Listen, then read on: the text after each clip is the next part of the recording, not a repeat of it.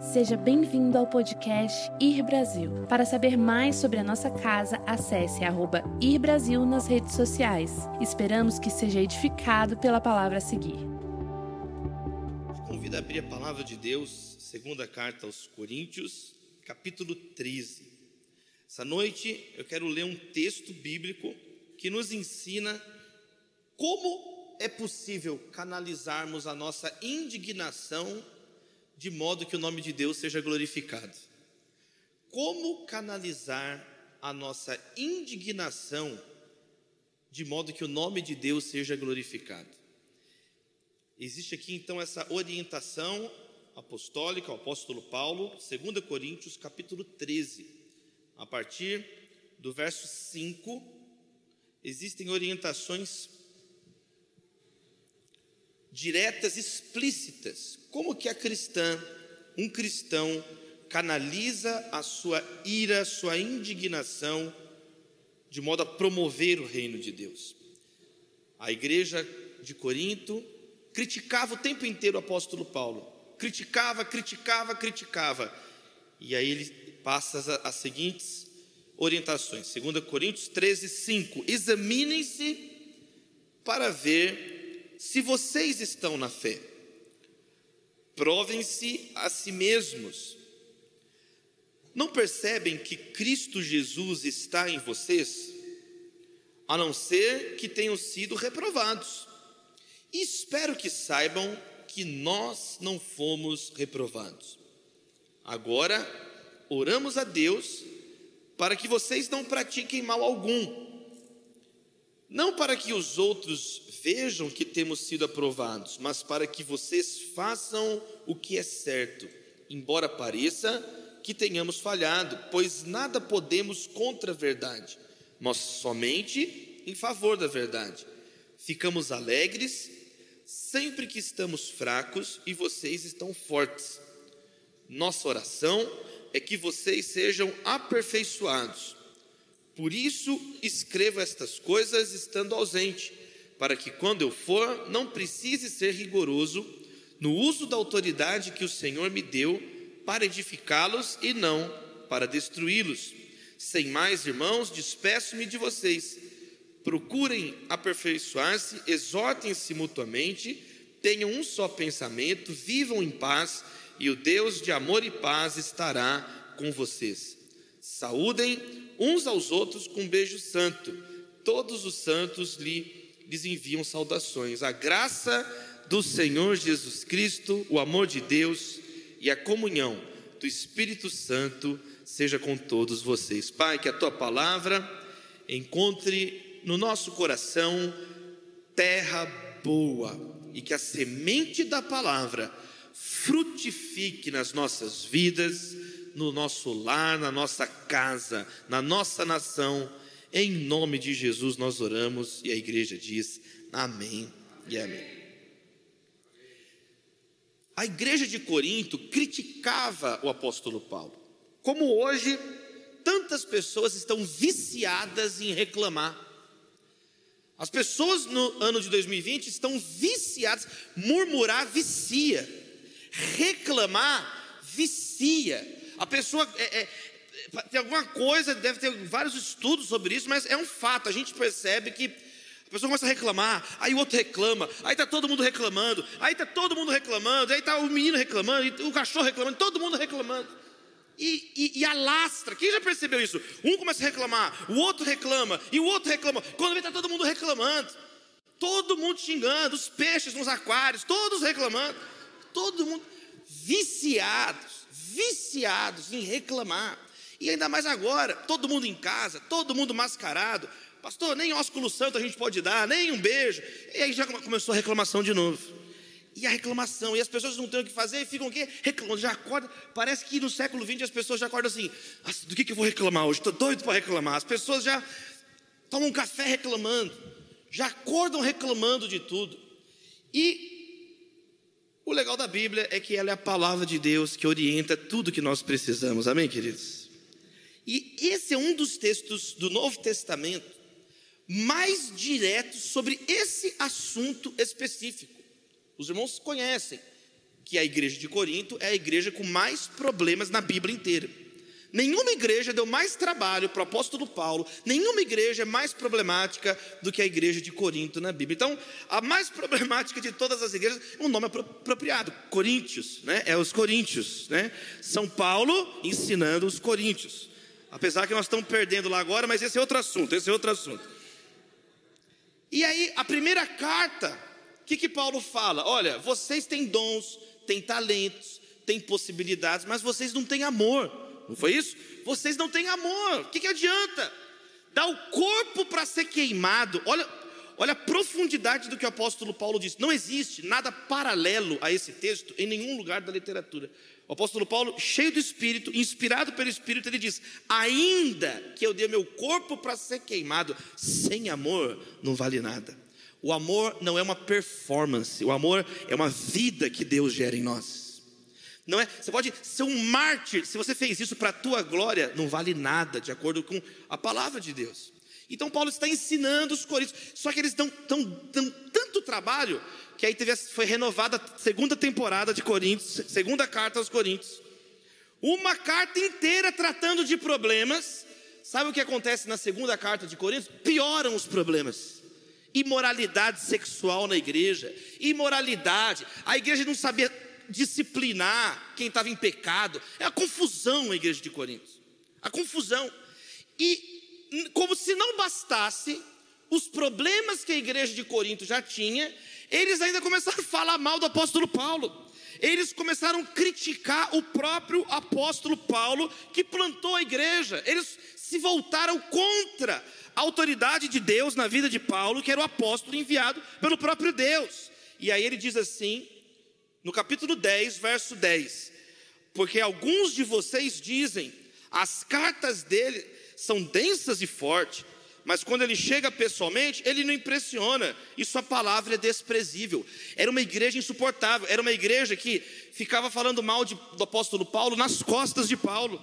Eles falavam assim: é, o Paulo, ele mandou aquela carta para a gente lá, ele é todo machão na carta, chega aqui, ele é todo humilde, chega aqui, ele cumprimenta todo mundo, por que, que ele não é machão aqui? Olha a petulância da igreja de Corinto. E o apóstolo Paulo, com toda a paciência que o Espírito Santo deu a ele, que o fruto do Espírito Santo é a paciência, que nós precisamos muito ter a paciência, que é uma bênção ter paciência, porque só misericórdia de Deus para algumas pessoas. E ele vai ensinar, então, ó, ele vai ensinar três princípios. Então, Paulo, ele, até nisso, ele tem que ensinar. Ele termina a carta com essa exortação. Depois de, de, de falar de vários problemas, ele encerra falando: E agora eu vou tratar do assunto de vocês estarem falando mal de mim. E ele vai ensinar três princípios para que a igreja contemporânea, que está muito parecida com essa igreja de Corinto, uma igreja cheia de pessoas que só reclamam, é só você pegar as postagens dos próprios pastores, é só reclamando. Os pastores não são profetas da paz, viraram profetas do caos, reclamam, reclamam. É uma reclamação infinita. Paulo está ensinando três princípios. Quem quer aprender com a palavra de Deus, amém, queridos? Olha o primeiro princípio, é muito claro, eles vão se desdobrando no texto, de um modo muito claro.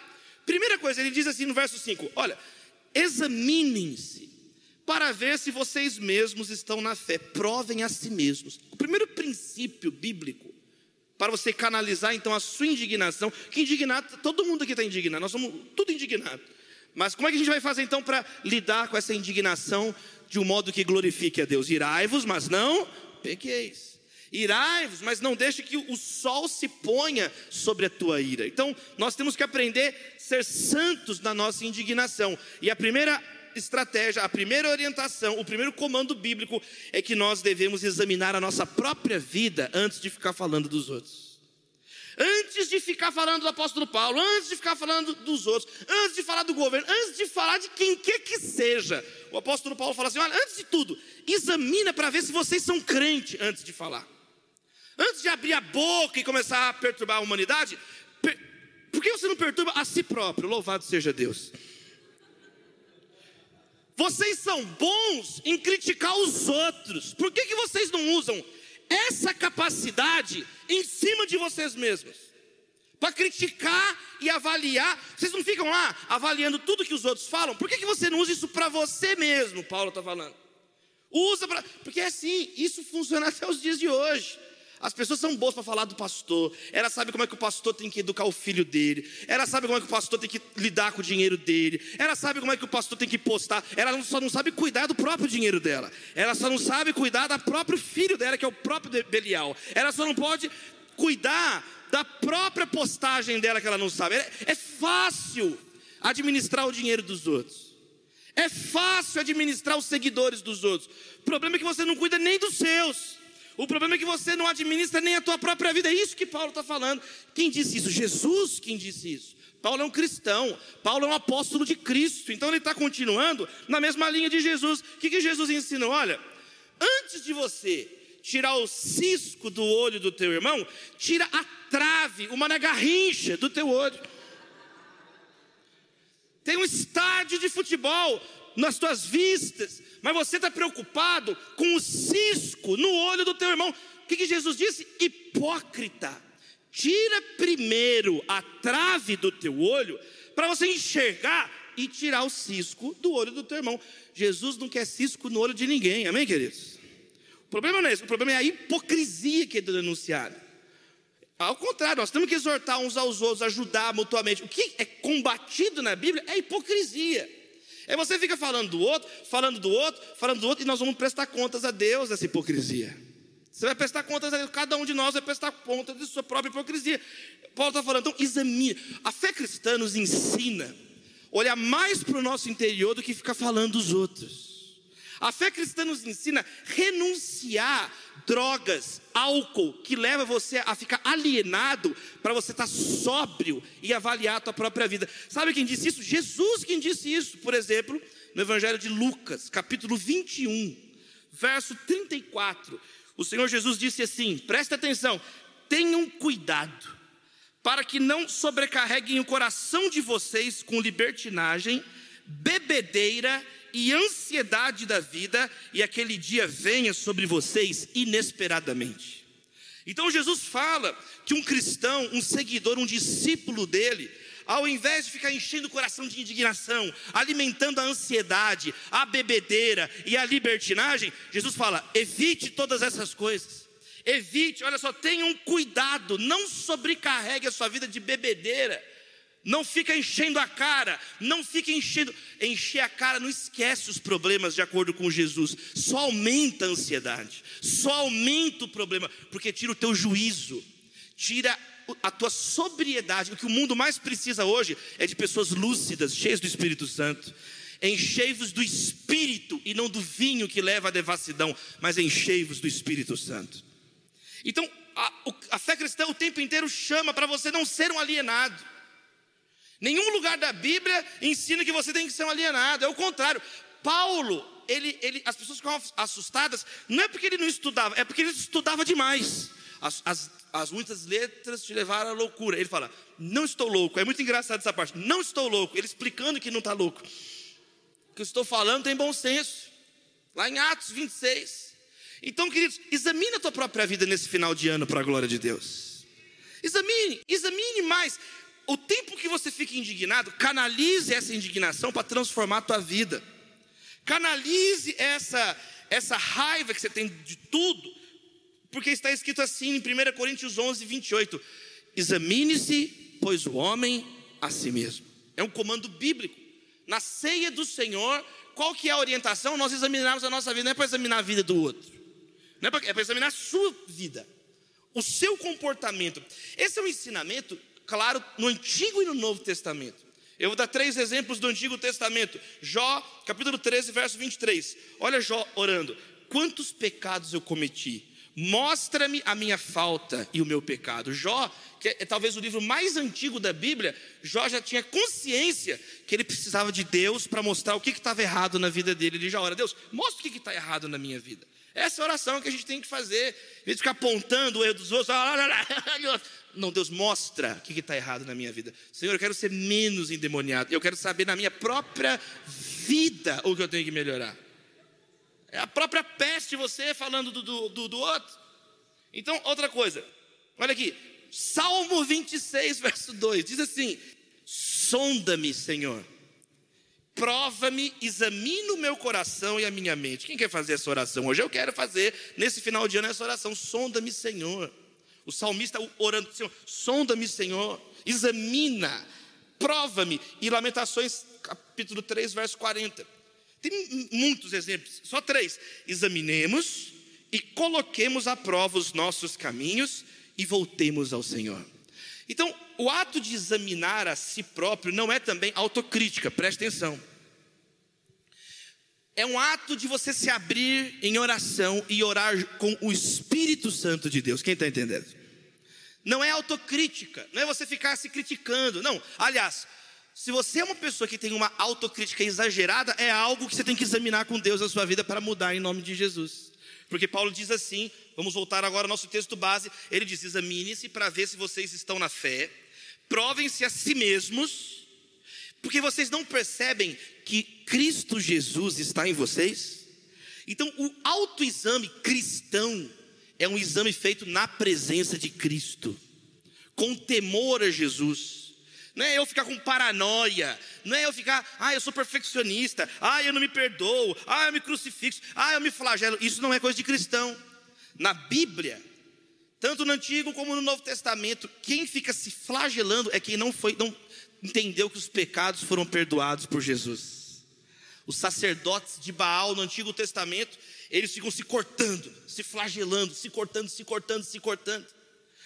No Novo Testamento, endemoniado gadareno, quem não é da igreja não conhece, é um, é um personagem que aparece na narrativa bíblica. O nome dele não é mencionado, mas era um homem que estava possuído por espíritos malignos, e a Bíblia diz que ele pegava pedras no sepulcro e ficava se cortando com as pedras.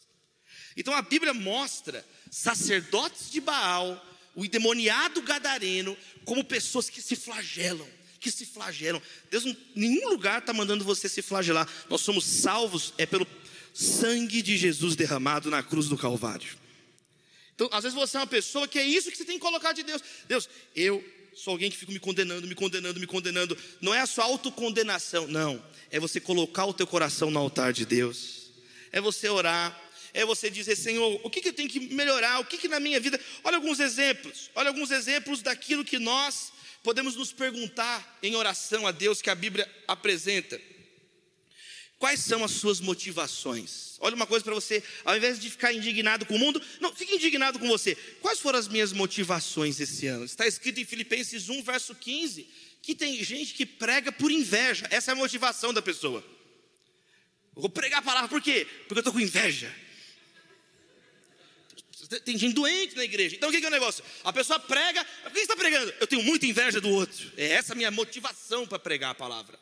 Está escrito na Bíblia, Filipenses capítulo 1. Por que você canta? Porque eu tenho inveja. Por que você está servindo? Eu morro de inveja. Então, examine o teu coração.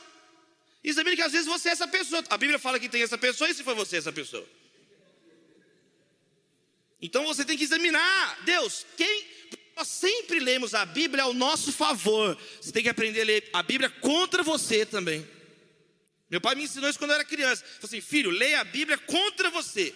A Bíblia é um espelho, carta de Tiago, onde você vai se ver e, e reparar onde estão as suas imperfeições que tem que melhorar. Né? A gente lê, e Davi matou Golias. Você sempre é Davi, percebeu? Sempre você é Davi, você nunca é Golias. Hein, Lucas? Você que tem dois metros de altura. Você tem que olhar assim: será que eu sou Golias que tem que ser derrotado? É a gente, né? E, e, e, e vai de uma maneira. Então, outra pergunta que você pode fazer para você: Quais foram as minhas ações e reações esse ano?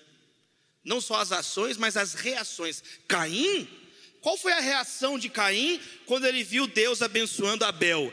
Ficou lá com inveja, a cara dele. Fala que os, os, ele rangeu os dentes e o rosto dele ficou assim, caído. Ele, ao invés de ficar feliz, fala que ele ficou incomodado e matou o próprio irmão. Então você tem que examinar para Deus, como foram as minhas reações? Será que eu sou uma mulher conhecida por ser estúpida, irritadiça? A pessoa fala, já vai uma caneta na cara da pessoa. A pessoa tá, fala oi, já, já dou um soco. Então você tem que examinar, Deus, como é que estão as minhas reações? Como é que as pessoas que convivem comigo estão vendo ou não a tua presença na minha vida. Quantos amigos novos você fez? Quem você ajudou esse ano? Olha outra pergunta. Quem você ajudou? Falamos hoje pela manhã sobre o serviço ao próximo, o lava-pés, que é a marca de um cristão. Aí passou um ano, você não lavou o pé de ninguém, ainda sujou o pé das pessoas. Você só leva as pessoas para onde não presta. Você não só não limpa como atrapalha. Então, queridos, número um, o apóstolo Paulo está ensinando um princípio maravilhoso para nossas vidas. Quem você alegrou hoje? Quem que você, você reclama que ninguém te abençoa? Quem você abençoou? Quem que você falou assim, não, eu vou abençoar essa pessoa. Eu, ai, ninguém liga para mim.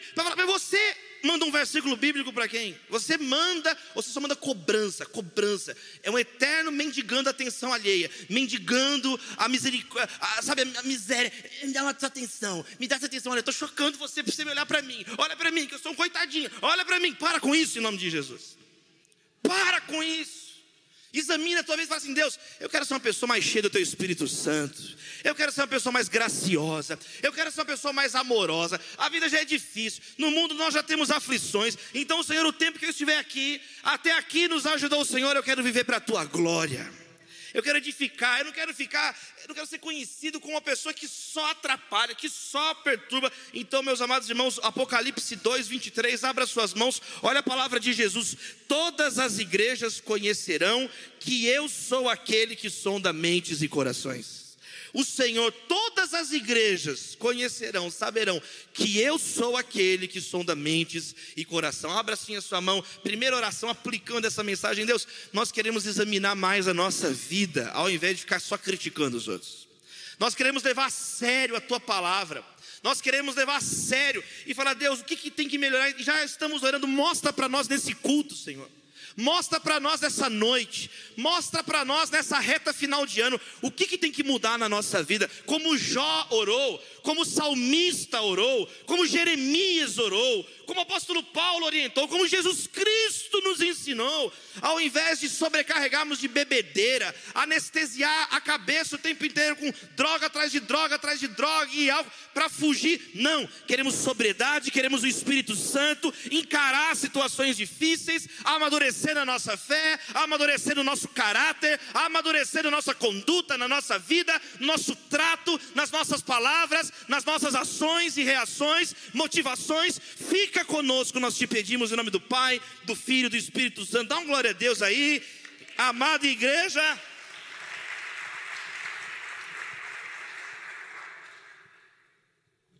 Amém, queridos? Segunda lição que Paulo coloca, olha que legal o verso 7, ele vai falar assim: agora oramos a Deus para que vocês não pratiquem mal algum. Sabe qual que é o segundo princípio para você canalizar sua indignação? Primeiro, examina a tua vida. Reflita na tua vida. Segundo, ore pelas pessoas. O apóstolo Paulo fala: Nós oramos por vocês. Se alguém te amaldiçoar, bendiga a pessoa. Jesus falou: orem pelos, é, amem os inimigos e orem por aqueles que vos perseguem. Cadê o teu caderno de oração por pessoas que te perseguem?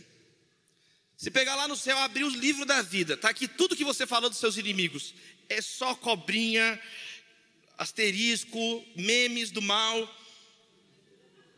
stickers, emojis. Então não é possível que você não vai ter uma oração sequer. E Jesus falou: é para orar por quem te persegue. Amor no cristianismo, amor na fé cristã, não é sentimento, é atitude. Não é a palavra filéu, que é gostar de alguém, ser companheiro, ter sentimentos afetivos positivos. É a palavra ágape, que significa entrega, sacrifício, renúncia, abrir mão, doação. Então, o amor na fé cristã, por isso que é possível amar o inimigo. Porque Jesus não falou assim, tenha sentimentos bondosos, benevolentes e graciosos e Madre Teresa cautulenses para as pessoas. É não, é amar. Jesus falou assim: agape o teu inimigo e ore porque te persegue. É, tem um comportamento de renúncia, abre mão, abre mão de vingança, porque a Bíblia diz que a vingança pertence ao Senhor. A Bíblia diz lá em Levítico 19, 18: ame o seu próximo, cada um como a si mesmo, porque minha é a vingança, diz o Senhor. Você não está autorizado a se vingar de ninguém, mas está comandado a amar todas as pessoas. Por isso que é possível amar as pessoas, porque a vingança pertence a Deus. Não é que não vai ter justiça, quem está entendendo? Não é que não há justiça, porque Deus é justo. Não é que não tenha, a Bíblia fala do inferno o tempo inteiro, a Bíblia fala do céu, do inferno. Quem não crê nisso não é cristão, não pertence à mesma família da fé que nós. São hereges, são pessoas que não creem na, no, no, no Cristo que nós cremos. Não é Paulo falou: quem pregar um evangelho que não é o evangelho que nós estamos pregando, ainda que for um anjo, seja considerado anátema. Então são pessoas que não creem na mesma palavra que nós. Eles vão encaixando a doutrina para se ajustar ao que eles querem fazer. Não, mas a Bíblia fala que Deus é santo, santo, santo, que Deus é justo, que Deus é santo, que Deus é justo, que Deus é amoroso. E que Deus amou o mundo de tal maneira que deu o seu Filho unigênito para que todo aquele que nele crê não pereça, mas tenha vida eterna, ou seja, há dois destinos: a morte eterna e a salvação oferecida em Cristo Jesus. Amém, queridos? Então nós, o nosso dever não é. Jesus não chamou, eu sempre falo isso, Jesus não chamou cruzados, ele chamou crucificados. Ele não, não nos chamou para sermos os anjos vingadores, o Mossad de Deus, ele não chamou. Ele não chamou você para ser o anjo vingador do Egito. É, a vingança pertence ao Senhor, está escrito na Bíblia. E o que, que nós temos que fazer? Amar o próximo, amar os inimigos e orar por quem nos persegue. E o apóstolo Paulo fez isso em Corinto. Ele plantando a igreja, amando os irmãos, ensinando as pessoas, e as pessoas, todo mundo aqui, se tivesse a chance, queria conversar com o apóstolo Paulo, todos nós, e eles que tiveram a chance, xingando o apóstolo Paulo. Tem que ir para o inferno? Tem que ir para o inferno, mas tem que orar também por eles. Todo, todo, todo mundo tem um Paulo. Quantos Paulo tem aqui? Ah, levanta a mão. Quem chama Paulo? Seu nome é Paulo. Levanta a mão. Quem tem alguém na família, pai, irmão, filho que chama Paulo? Levanta a mão. Olha só, todo mundo são paulinos, todo mundo. Nero mandou decapitar Paulo. Nero é nome de cachorro. Paulo é nome dos nossos filhos. Paul McCartney. Paulo, todo, todo mundo, imagina, Paul Newman. Né? Jean Paul Sartre, João Paulo. Paulo é um nome digno. Quem está entendendo? Paulo é um nome honrado. Eu nasci na cidade de São Paulo, no estado de São Paulo. No mundo inteiro as pessoas admiram o apóstolo Paulo. Essas pessoas conviveram com o apóstolo Paulo, xingando Paulo, ofendendo Paulo. Tudo é Paulo. Queridos, um servo de Deus, ele falou: Eu sou o maior de todos os pecadores, mas já não sou eu que vivo, Cristo vive em mim. O apóstolo Paulo disse isso servo de Deus, escravo de Cristo. E ele está falando aqui: olha o que, que eu vou fazer, vocês estão me xingando. E ele diz assim: agora eu estou orando a Deus para que vocês não pratiquem mal algum. E isso é muito bonito. Ele não está orando para eles ir para o inferno. Porque Felipe, os apóstolos, Senhor, né, Lucas, manda cair fogo do céu sobre os samaritanos. Isso não é oração, gente, isso é outra coisa. Está praguejando. Ele está tá orando explicitamente para eles serem aperfeiçoados. Olha que maravilhoso, verso 9, olha que bonito. Ficamos alegres sempre que estamos fracos e vocês estão fortes. A nossa oração é que vocês sejam aperfeiçoados. Duas vezes repete a mesma informação. Ele enfatiza. Sabe, não interessa que eu esteja fraco desde que vocês estejam fortes. A alegria de Paulo era ver a igreja cheia do Espírito Santo, era ver os seus filhos na fé, era ver a igreja de Corinto aperfeiçoada no caráter de Cristo, porque ele ia prestar contas disso a Deus. Essa era a missão dele, cuidar do povo, zelar pelo povo. Ele era um pastor, ele tinha um chamado de Deus. Então, a segunda coisa que nós podemos e devemos fazer é orar. Eu estava mexendo assim essa semana no, lá no Twitter, apareceu uma pessoa que eu nem sei quem é, mas algum colega meu que eu sigo curtiu e apareceu uma, uma frase de um jovem que eu fiquei muito comovido. Ele falando assim: gente, hoje eu acordei quatro horas da manhã com um barulho na minha casa.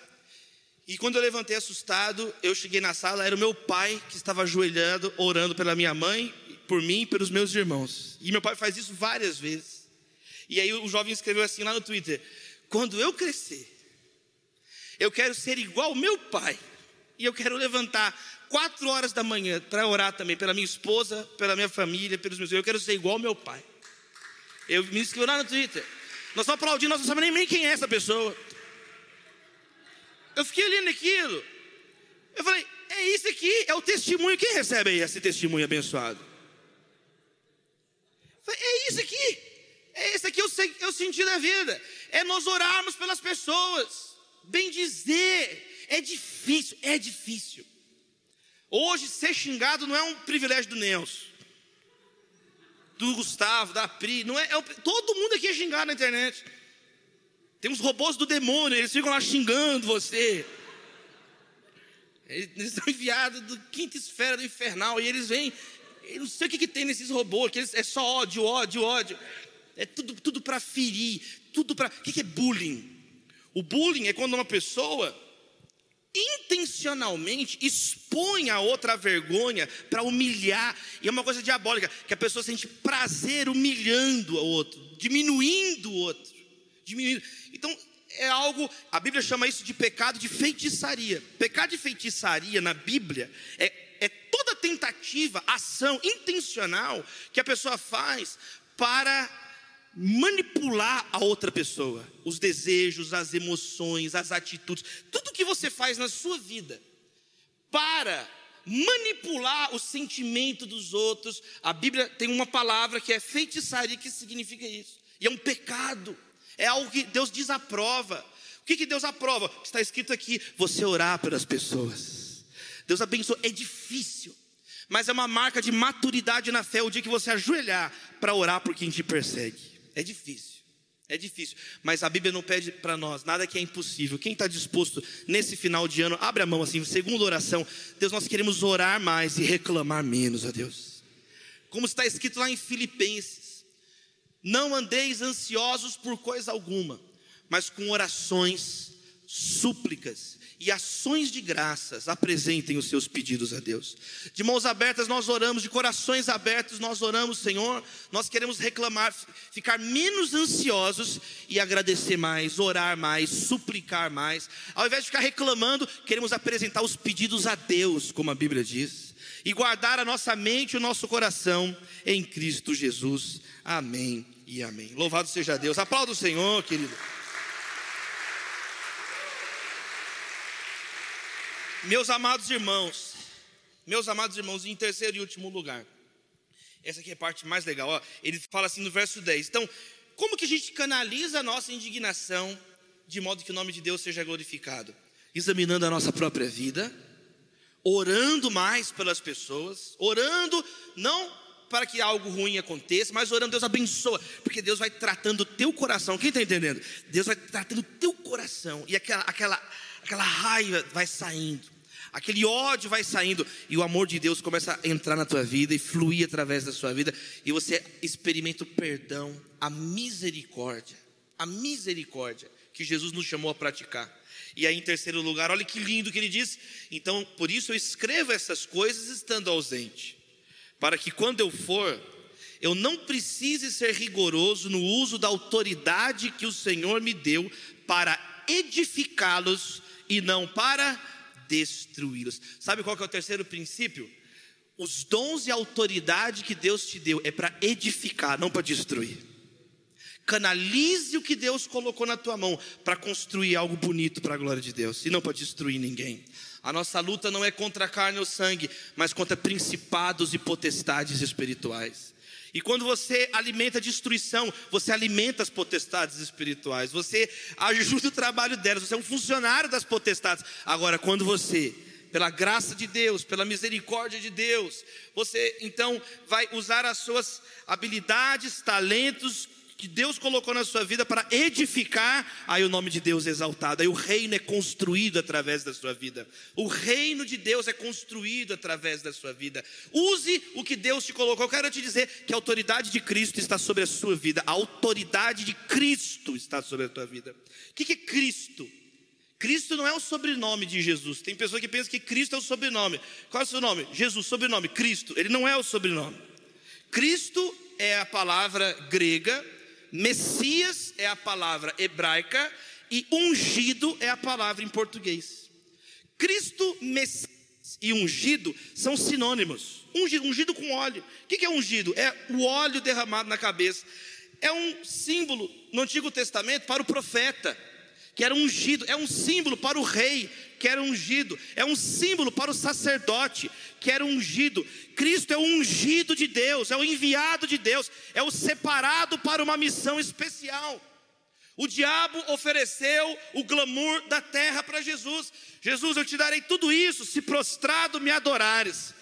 Não tentarás o Senhor teu Deus. Jesus resistiu, está escrito, está escrito, está escrito. Jesus venceu as tentações e termina então o Evangelho de Mateus com Cristo dizendo: Toda autoridade me foi dada nos céus e na terra. Amém, queridos? O diabo ofereceu a autoridade da terra, mas aí no final é muito bonito, Mateus, porque Deus deu toda a autoridade dos céus e da terra para Jesus. E Jesus falou: então vão a todas as etnias, todos os etnos, que na NVI traduz nações, vão a todas as etnias, todos os etnos, fazendo discípulos de todas as etnias. Por isso que a fé cristã é contra o racismo.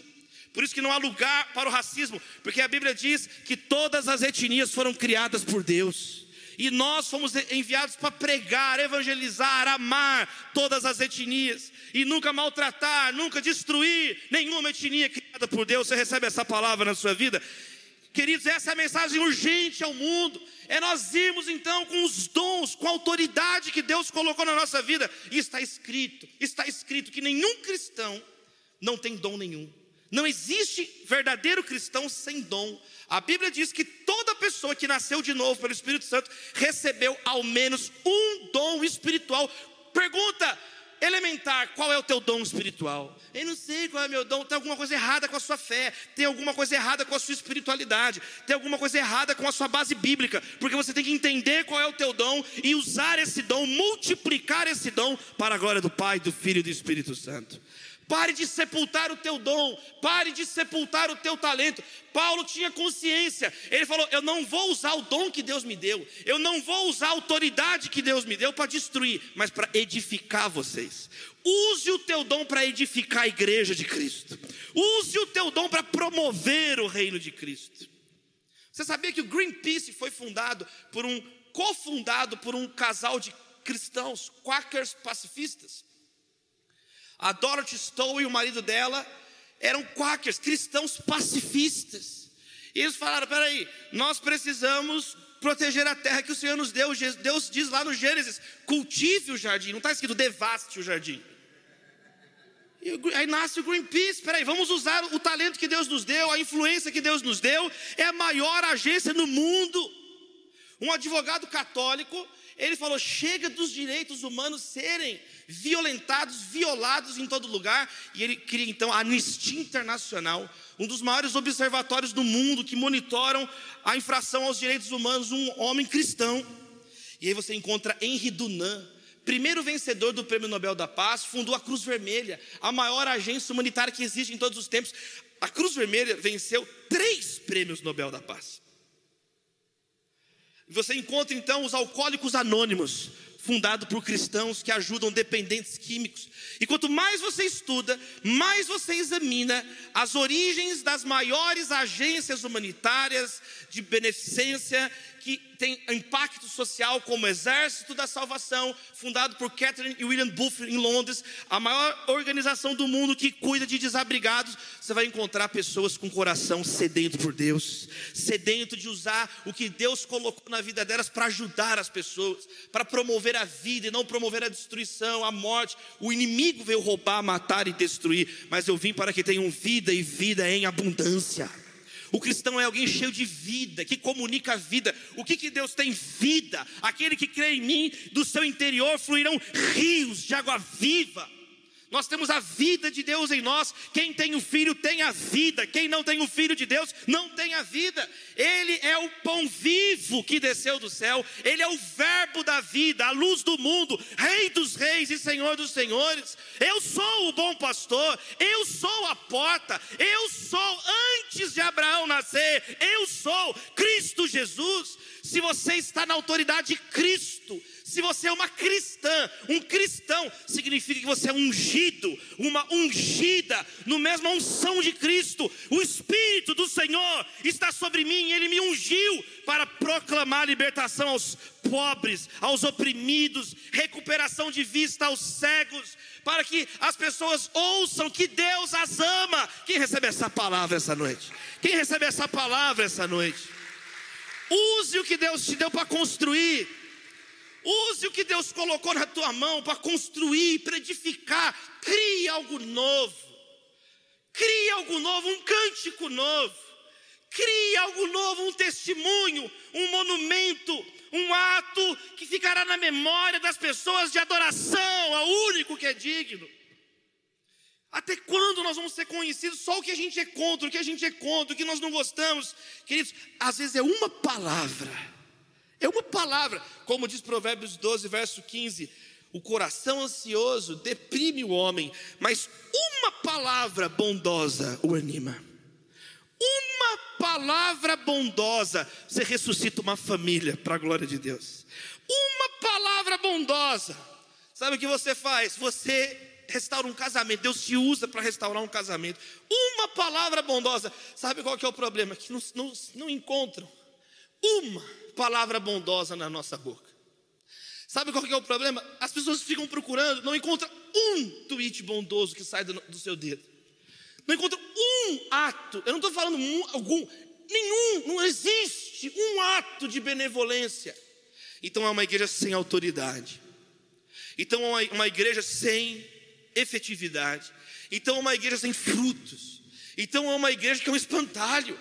É uma igreja que não atrai, é uma igreja sem beleza, é uma igreja sem autoridade, é uma igreja sem o aroma de Cristo, tem aroma de morte, não tem o aroma de Cristo. Que isso mude nas nossas vidas nesse final de ano, que isso mude. Esse foi um ano difícil para todos nós.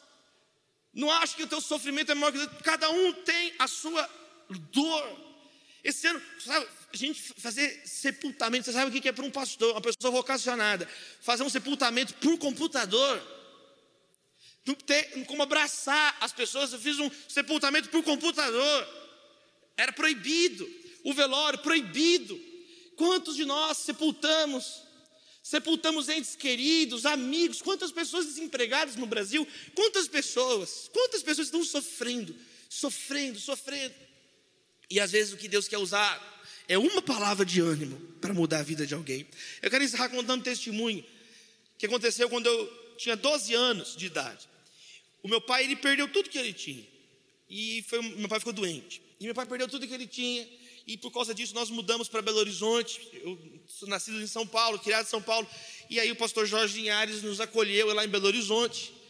Para o meu pai cuidar da saúde dele. E aí foi um, um período muito difícil na nossa casa.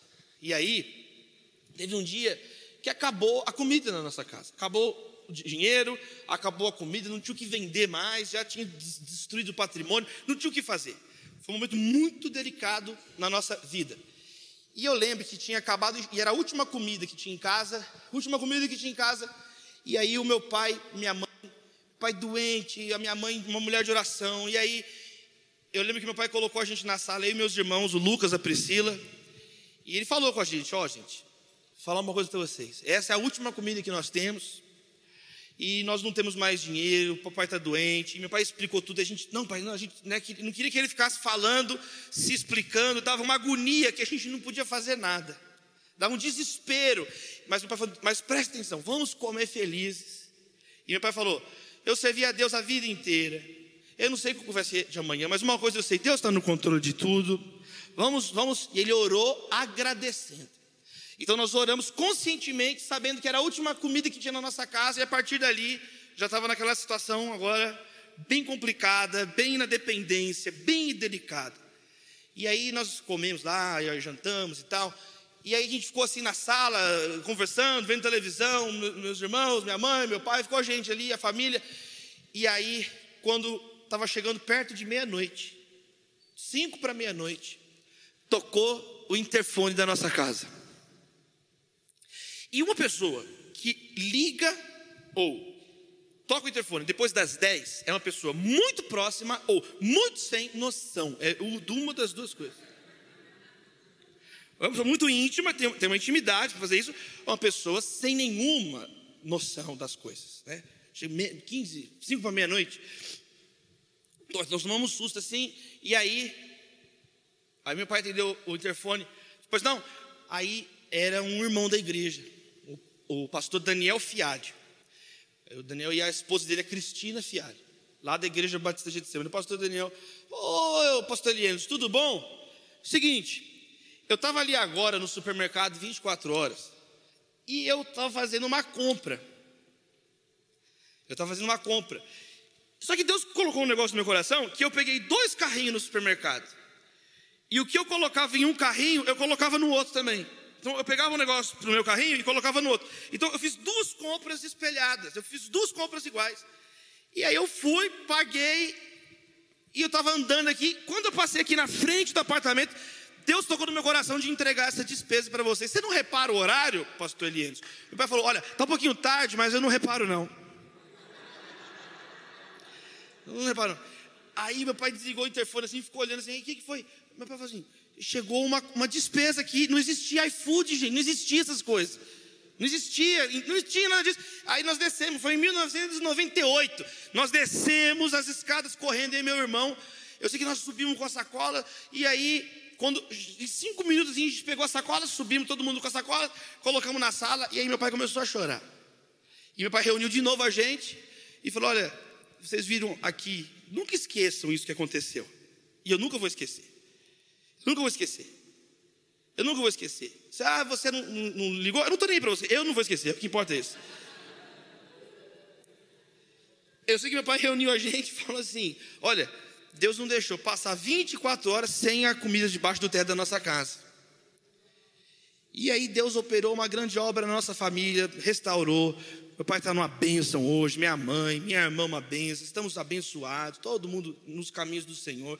Mas eu queria contar também esse testemunho, querido, para nesse final de ano, o Espírito Santo, sabe, traz a memória que traz a esperança na sua vida. Traz a memória que traz esperança. O, o texto encerra da maneira tão bonita. É a maneira que nós encerramos os cultos, né? a bênção apostólica. Ele encerra, olha, Paulo não, não termina o texto mitando. Ele não termina o texto lacrando. Ele não termina cancelando, vou cancelar os coríntios. Ele não faz nada disso. Cancelado, hashtag chateado, não existe. Não existe essas coisas.